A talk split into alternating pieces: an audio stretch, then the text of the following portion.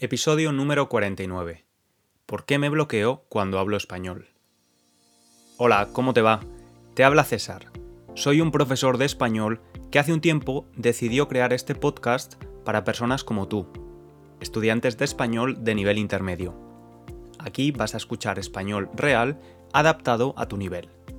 Vas a poder aprender nuevo vocabulario, revisar la gramática y con suerte también aprenderás algo interesante sobre los idiomas, España o el desarrollo personal. Esos son algunos de los temas de los que hablamos por aquí. Recuerda suscribirte al podcast para no perderte ningún episodio nuevo. Puedes también leer la transcripción en texto de todos los episodios en www.spanishlanguagecoach.com.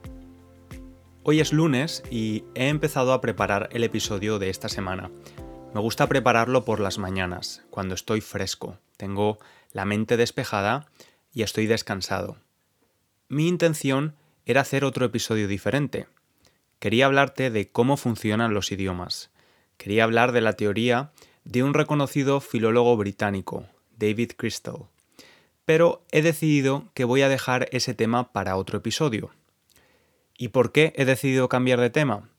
Bueno, porque ayer me pasó algo que quiero contarte, está relacionado con el aprendizaje de idiomas y puede que te interese.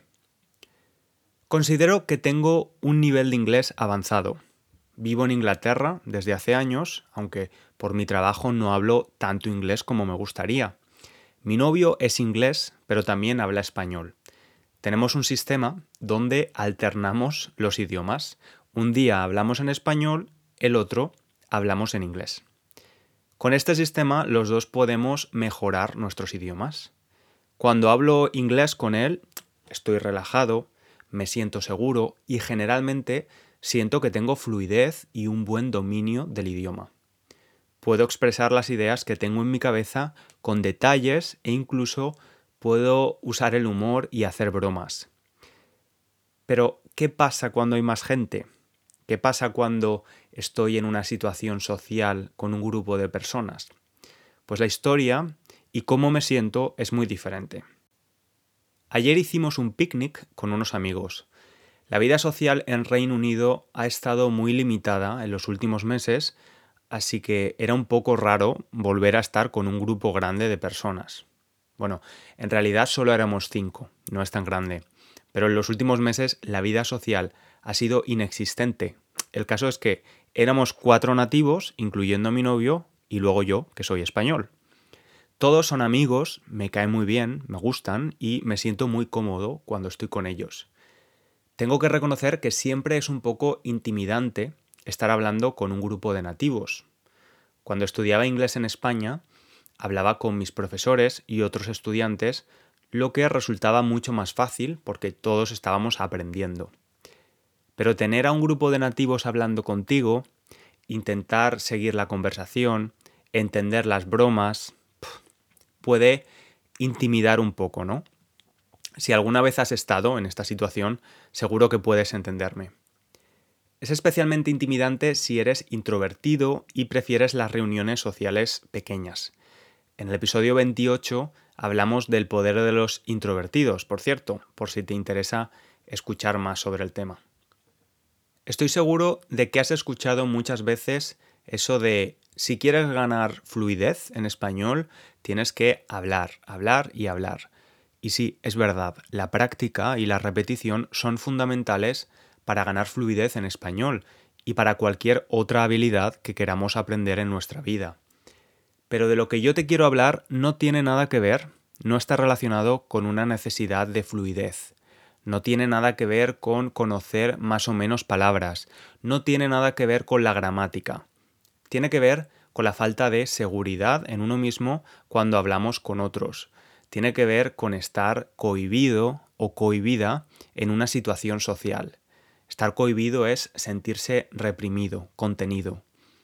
Ser demasiado consciente de lo que hacemos o decimos cuando estamos rodeados de otras personas.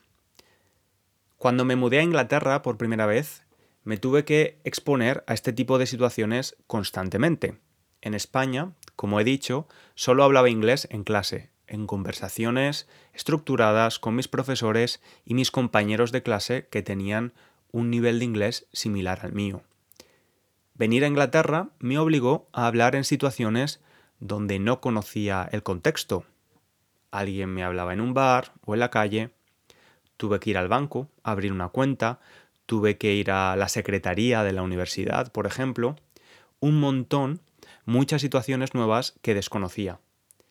Generalmente, si la situación era uno a uno, es decir, otra persona y yo, era más fácil, solo tenía que enfocar mi atención en esa persona. Lo que me resultaba más complicado era estar en grupos. En la universidad, por ejemplo, teníamos muchos trabajos en grupos de cuatro o cinco personas. Lo que me resultaba intimidante de estar en un grupo donde todos eran nativos o hablaban mejor que yo era el miedo. Yo tenía miedo de que pensaran que yo era estúpido. No podía expresarme como lo podía hacer en mi idioma nativo y me resultaba frustrante. ¿Cómo eliminé ese miedo? Bueno, pues con práctica. No tenía más remedio. Si quería aprobar las asignaturas de la universidad, tenía que trabajar en grupo. Si quería hacer amigos en Londres, conocer gente, tenía que romper esa barrera. Después de estudiar mi último año de universidad, empecé a hacer prácticas. Te recuerdo que las prácticas es el periodo de tiempo donde estamos trabajando para una empresa, pero no como un trabajador normal, sino que somos becarios. Estamos en la empresa durante unos meses para aprender y ganar experiencia profesional. Mis prácticas fueron en Londres, en el departamento de eventos de un hotel. Ahí aparecieron nuevos miedos. Miedo relacionado con el idioma y mi capacidad de expresarme. Miedo a no parecer profesional o miedo a hablar por teléfono. Cada vez que sonaba el teléfono yo me ponía muy nervioso y esperaba a que otro compañero lo cogiera, lo respondiera por mí. Lo complicado del teléfono, de nuevo, es la falta de contexto. Podía llamar a un cliente para preguntar algo o un proveedor del hotel o incluso otra empresa que quería vender sus servicios. Además, cuando hablas con alguien por teléfono, no hay una parte visual que te ayude. Tienes que confiar en tu intuición y en tu comprensión del idioma. Lo más gracioso de todo es que después de seis meses haciendo las prácticas en este hotel, la directora me llamó a su despacho, a su oficina. Yo pensaba que me iba a dar las gracias y a despedirme, ya que el periodo de prácticas era de seis meses. Al contrario de lo que esperaba, me dijo que estaban muy contentos conmigo, que había hecho un buen trabajo como becario, que había encajado muy bien en el equipo y que querían ofrecerme un trabajo, un puesto permanente en el departamento de eventos. ¿Puedes adivinar cuál fue mi primera reacción cuando la directora me hizo la oferta? Pues, sorprendentemente, después de darle las gracias por la oferta de trabajo, le confesé que no pensaba que estuviera preparado para hacer el trabajo. Le dije que mi inglés no era suficientemente bueno para hablar con los clientes y que muchas veces tenía dificultad para entender lo que me decían por teléfono. La directora puso cara de póker durante unos segundos y luego empezó a reírse. Yo no entendía nada. ¿Por qué se estaba partiendo de risa? Cuando paró de reírse, me miró fijamente y me preguntó, César, ¿no crees que si te estoy ofreciendo el trabajo es porque pienso que tu inglés ya es lo suficientemente bueno para hacerlo? Y sí, ella tenía razón. En ese momento yo, como muchos estudiantes de idiomas, subestimaba mi nivel. Subestimar es estimar el valor de algo o de alguien por debajo de su valor real. Con los idiomas muchas veces pensamos que si no hablamos perfectamente, no somos lo suficientemente buenos. Y eso es un problema porque podemos sentirnos que nunca estamos lo suficientemente preparados. Así es como me sentía yo en ese momento, y necesité una confirmación externa de otra persona para confirmar que sí, mi nivel era lo suficientemente bueno para el trabajo que tenía que hacer. Vamos a volver a lo que te estaba contando antes, al picnic que tuve ayer con mis amigos ingleses. Como te he dicho, considero que mi nivel de inglés es avanzado y puedo hablar con naturalidad casi de cualquier tema. Sin embargo, ayer estaba completamente bloqueado. Creo que ese bloqueo se provocó por una serie de cosas. Primero empezaron a hablar de temas que yo desconozco por completo, como el precio de las casas en diferentes zonas de Inglaterra y tal.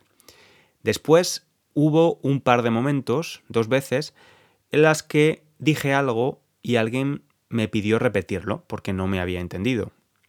Esto, que en una conversación en mi propio idioma habría sido algo completamente normal, ayer disparó todas las alarmas. Empecé a pensar, no me entienden, porque mi pronunciación es una mierda, no me expreso bien, no tengo suficiente vocabulario, etc. Y esto desencadenó, provocó la aparición de otro miedo que no tiene nada que ver, no está relacionado con los idiomas o la fluidez. El miedo a que piensen que soy estúpido, que soy tonto. Los que me conocen saben que la forma mejor de ofenderme es llamarme estúpido. Me he dado cuenta de que este miedo es bastante común y que realmente está detrás de otros miedos. Miedo a hablar en público, miedo a dar tu opinión, miedo a hacer una entrevista de trabajo. Detrás de todos esos miedos, realmente lo que se esconde muchas veces es el miedo a que piensen que no tenemos suficiente inteligencia, que somos estúpidos. De verdad que a veces somos nuestros peores enemigos, y en esta clase de situaciones nos saboteamos a nosotros mismos. El saboteador que todos tenemos dentro nos dice, mejor no digas nada.